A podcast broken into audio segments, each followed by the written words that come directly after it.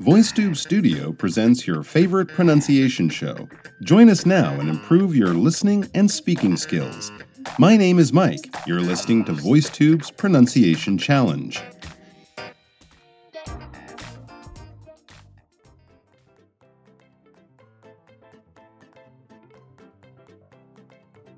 Hello, everyone, and welcome back. It's Mike here again with some of your wonderfully recorded sentences that you've worked hard on and sent in to us. I'm going to give them a listen along with you, and then we're going to see what we can maybe fix, tweak, improve a little bit to make your speech more natural and more make you more confident as well as you are speaking or reading aloud. So let's turn our attention to our first sentence for today. It seems to be from an article about maybe some kind of social uh, science article. It says, But I think that actually prevented us from becoming more emotionally intimate with our people because our attention and our social circles were so fragmented and spread apart. Okay, I kind of wish I knew what the full meaning or the uh, the full uh, topic of the article here was. It sounds very interesting. But let's just look at this sentence. I'll read it one more time. But I think that actually prevented us from becoming more emotionally intimate with our people because our attention and our social circles were so fragmented and spread apart. It's quite a long sentence, so let's uh, listen to the recording that was sent in to us by one of our listeners and see how they did with, you know, what I would admit is definitely a more challenging sentence. So let's give it a listen and check it out. But I think that actually prevented us from becoming more emotionally intimate with our people because our attention and our social circles were so fragmented and spread apart.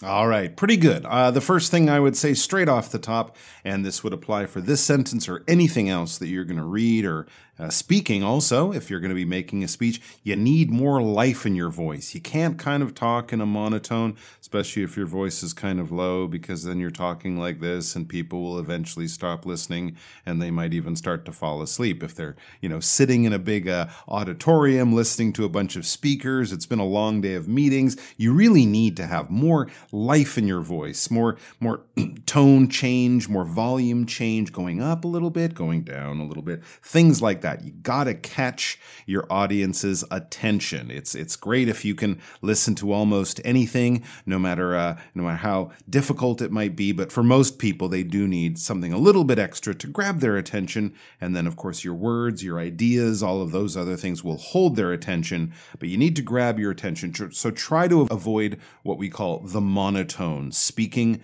as if you're just playing or singing a song on the same note, and every note is the same note, and it's all going to sound like this because eventually people will get bored a little bit and they'll stop listening to you and that's not really good because you want people you know if you kind of do it like that it just it becomes too repetitive for the brain to really hold much interest for. So yeah, just you know, go up a little bit, go down a little bit, slow down in some parts, stress certain words. And that brings my, me to my next point. Yeah, stress words, especially in a, in an article like this. You notice this is a person's point of view, right? If it's a person's point of view, your point of view, or if you're reading someone uh, their expression of their point of view in writing, but you're reading it, that's a really good chance to give it more life, to give it some personality, right? This is what you think.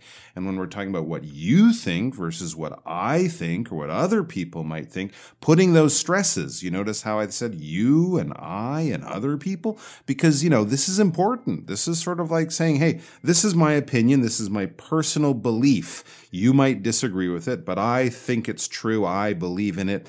And also by stressing it, you're kind of showing you think this is an important thing. You, you hold strongly to your opinion on this topic. So, right at the beginning there, but I think that actually prevented us from becoming more emotionally, and this word is not an easy word, intimate. Intimate. I'm not sure. Uh, it sounded more like it was broken down into into two syllables there, and of course there are many other words in English that are quite similar. Inmate, a prison, imitate, to copy, Intimate means being very close to someone, or if you have very close friends, you are intimate with those friends. You know most of their secrets and you know what they think about things and maybe some of the bad things and good things that happen to them daily because you're very close. You're intimate. So intimate. Um, so they they prevented us from becoming more emotionally intimate with our people because, and here is a great place again to put a stress the first part is what happened or why you, what you're thinking, and after the because is why you think that. This is where you explain your idea. So that's another great natural spot to put a pause there. I'm going to go to the store today because I'm hosting a party for my friend's birthday tonight. You know, so I'm kind of talking about what I'm doing and why I'm doing it and to separate the the what and the why because putting that stress there would be another great place to put a stress and also an important place to put a stress to bring uh, people's attention to what you're talking about. Um, and then we also had fragmented and spread apart. Okay, so two different things a little bit different, but both about the same topic.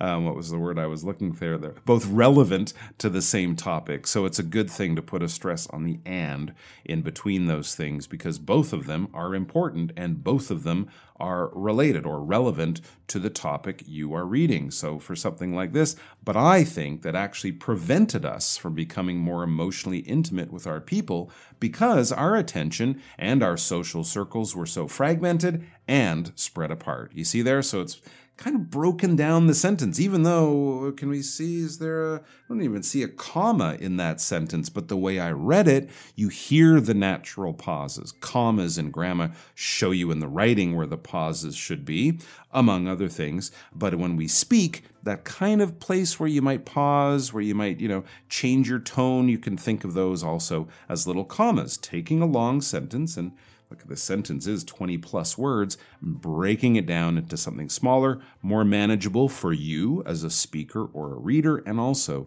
more manageable for your audience to kind of take it in bite sized chunks. So you're not just throwing everything at them at the same time and they have to figure out what the important stuff is help them out by kind of showing them by using these little flags, these little signposts along the way. All right, thanks for sending it in. I'd love to know what that article's about. It sounds very interesting. All right, anyways, let's get back to our next sentence and see what that's all about. The sentence reads, to leave your words on the stage so that the audience can soak it in once the conference or your talk is over. Wow, this sounds uh, very relevant to the kind of thing we discuss here uh, every week, talking about leaving your words on the stage. Now, that doesn't mean literally leaving your words.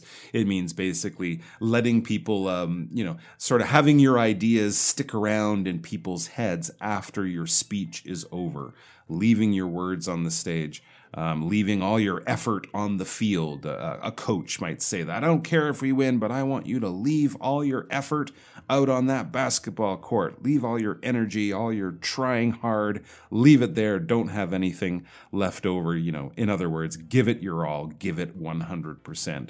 So to leave your words on the stage so that the audience can soak it in once the conference or your talk is over. In other words, basically make your meet, make your speech memorable in some kind of way. So even if people after that moment, after that 20 minutes that they're in the room with you, listening to you as you speak, but after that, you want to have the audience be thinking about what you said hours later, days later, something like that. I mean, I kind of think of this as a as a movie. If it's a good movie, you will think about that movie the day after you watch it. There'll be something in there that will come back to your brain. Oh, that scene or that speech or that action or that, you know, that little part of the story. If it's one of those very, eh, not so great movies, you're not going to think about it ever again. You don't want to be one of those, eh, movies. You want to be a great movie that people always remember, even days, months, even years later. So leave your words on the stage so that the audience can soak it in once the conference or your talk is over. To soak something in basically means to kind of absorb it as a sponge or a towel soaks up water. Our brains soak up or soak in information. And you know, sometimes there are things we learn, things that people show us that take a little bit of time for us to appreciate and fully understand. That's what we're talking about here. All right, now it's time to turn our attention to the brave person who recorded this sentence and sent it into us. Let's listen. To review words on the stage, select the audience can in once the conference or your talk is over. All right. Well, the first thing I would say to this person is slow down. Are you late for an airplane? Did you just drink an extra large cappuccino? I'm joking, but it is a little too fast. You need to put some gaps in there. If I talk like this, no one's going to really understand what I'm saying because I'm talking too quickly and they have to work really hard to keep up with the words that I'm saying because then they won't really understand what I'm saying, but they might understand the words, but they won't really get the main the main topic of my speech. You see what I mean? Don't go so slow. Don't go so fast. Slow it down. Put some gaps in those words. Again, this is not you telling your best friend about, you know, what crazy thing your boss did yesterday. That might be okay if you're excited, if you're anxious, and especially if you're talking to people who know you well. That might work, right? Because they can keep up. They kind of understand how your how your mind works or understand the situation you're describing. But if it's in a speech, you're talking to a bunch of strangers, maybe on a topic that they really don't know much about, you're the expert, and your goal is not just to deliver the speech and run off the stage. Well, that might be your main goal. But the other goal you should have is to make sure people get it, make sure people understand your point, what you're trying to get them to, you know, pick up on, and what you're trying to get them to appreciate and learn about. So slow down, give people time. This is not, uh, you know, eating a eating a muffin as you run to the train, you want to turn it into a more of a leisure me- a leisurely meal where each bite, each word, each sentence can be enjoyed and appreciated on its own. So I would definitely say that. Uh, related to that, uh, uh with speed, is if you're not familiar with a lot of the words, and I, and I got the idea from listening to some of the pronunciations that this lady is not that familiar with some of the words, slowing down and breaking the sentence down into little chunks, into sections, would be a really, really good idea. And that also pairs up with my third point on this one, which I've mentioned before. If there are words that you don't know, that you're not 100% confidence in how you pronounce it, how you say the word. Basically, if it's a word you've never actually spoken before in your life, no matter how many times you've read it or remember hearing someone say it, you really should check it. Look it up on the on in a dictionary. Uh, you can write how to pronounce and then the word and type that into YouTube or Google, and they'll probably have a little 15 second video that you can watch. And for words like conference, which are a little bit longer, and also for this word soak. It's not a very common word. I mean, if you take a lot of baths, you might say, I'm soaking in the bath, but I don't know, most people in Taiwan might be like me. I don't have a bath. I take showers. I don't soak anything except maybe some dirty dishes. But that kind of word doesn't come up very often, right? And it is slightly weird. We have two two vowels, O and A, stuck in the middle. So my point is look it up if you're not 100% sure of how to say it. And then once you do that, you can start to break it down into chunks. And this is kind of what I mean. To leave your words on the stage so that the audience can soak it in once the conference or your talk is over. You see what I mean? Now I can really understand all those words. You can still get the meaning. In fact, I would say people might get the meaning um, when I read it this way much more easily than I would than they would if I read it like I'm on a high speed train or something like that. A more natural way, yeah, maybe not break it down into so many little chunks, but how about this? To leave your words on the stage so that the audience can soak it in once the conference or your talk is over. That's a very natural way. That is the way I would read that sentence uh, in a speech or, or say the sentence if I'm saying a speech, uh, making a speech. And I've already broken it down. There's the gaps are naturally in there. The words are easier to understand and it sounds natural and it will also give people a chance to really pick up and try to understand what you're saying. I'll read it again. To leave your words on the stage so that the audience can soak it in once the conference or your talk is over. And those little ors, right? The little another idea. Um, I'm going to go to the beach, or if it's raining, I'll go to the library. You see what I mean? You can put those in, and those are natural places to slow down, pause, take a little gap, because you're showing there's an A and there's a B here. They're both true. They're both relevant. You don't want people to think he just said one thing. No, I said two things there about the conference or your talk. Put the gap in, and everything will be much easier. So slow it down, break it down into chunks, check those words very carefully, and then start to build it back together. But please never get it up to Formula One race car speed like that because it's just not going to help unless you're really in a panic because your house is on fire and you, you know, in that kind of emergency stress situation. Maybe it would be normal to speak quickly like that, but otherwise, try to avoid it. Okay, let's move on to sentence number three. What's this one all about? Seems to be about uh, creativity and how our minds work or something something like that. It says, and if you don't have that intrinsic interest, you're not going to be creative, and your problem solving tendencies won't necessarily be so good. Okay, and if you don't have that intent, intrinsic interest, you're not going to be creative, and your problem solving tendencies won't necessarily be so good. So, already, you guys have probably heard there's two, at least two natural pauses there. The first one, of course, is that first comma.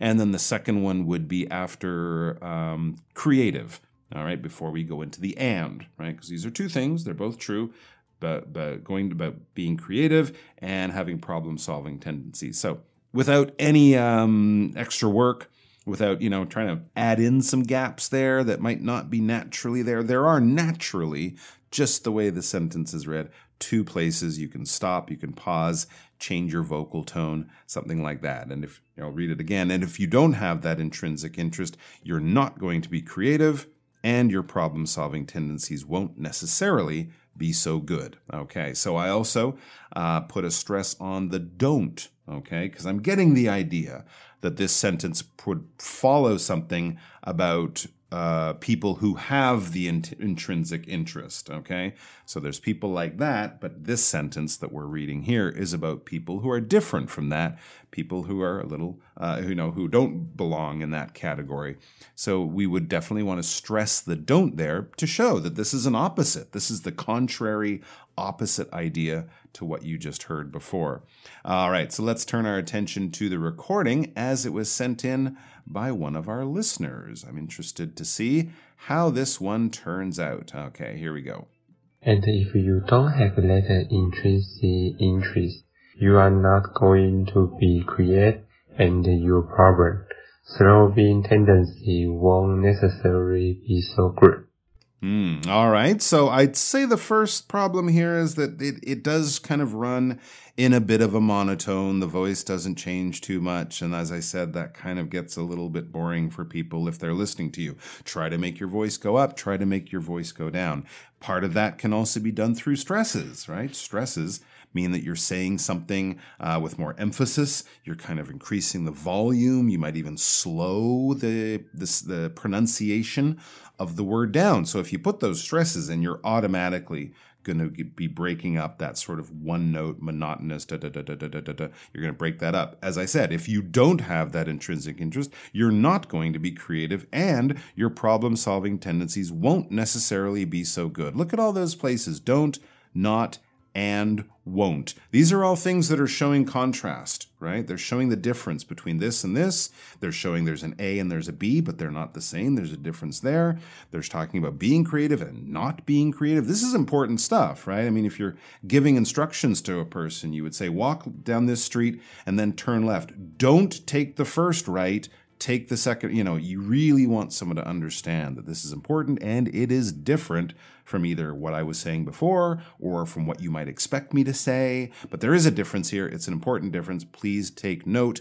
By stressing those words, you are sending that message to people. Um, again, some long, tricky words here, especially that three word combo problem solving tendencies. Okay. These are a lot of sort of soft, small mouth sounds, problem solving tendencies. Tendency is not a word we say very often. That would be uh, D E N C Y at the end. The plural is the form we're, we're seeing here. Tendencies. Always put your S's on the end of those words, people. All right. The S's are very, very important. The S shows the difference between I, you, and he and she, right? Um, and it also shows the difference between singular and plural. So you definitely need that. And I'd have to say to this gentleman, there was only one S at the end of any of those words in that whole sentence, and you missed it. So please try to pronounce those S's. As I say, if you don't like pronouncing S's, learn French. They put a lot of S's in French. They never say them. But in English, we do need to hear those S's nice and clear, please, people, because it does make a difference in the meaning of the word, and it will make a huge difference in how people understand what you are saying. All right. So those are some good tips there. I think the the, the main things that I've mentioned uh, in all of these sentences, uh, in all of these uh, different efforts sent in by our listeners, can be applied equally. So you know, take the gaps, check the words, slow it down, break it down, and try to find natural places to stress because that will help people to both understand what you're saying and it will also help you to slow down your speech and make it sound more natural while also making it easier for people to follow along and listen to and understand. And after all,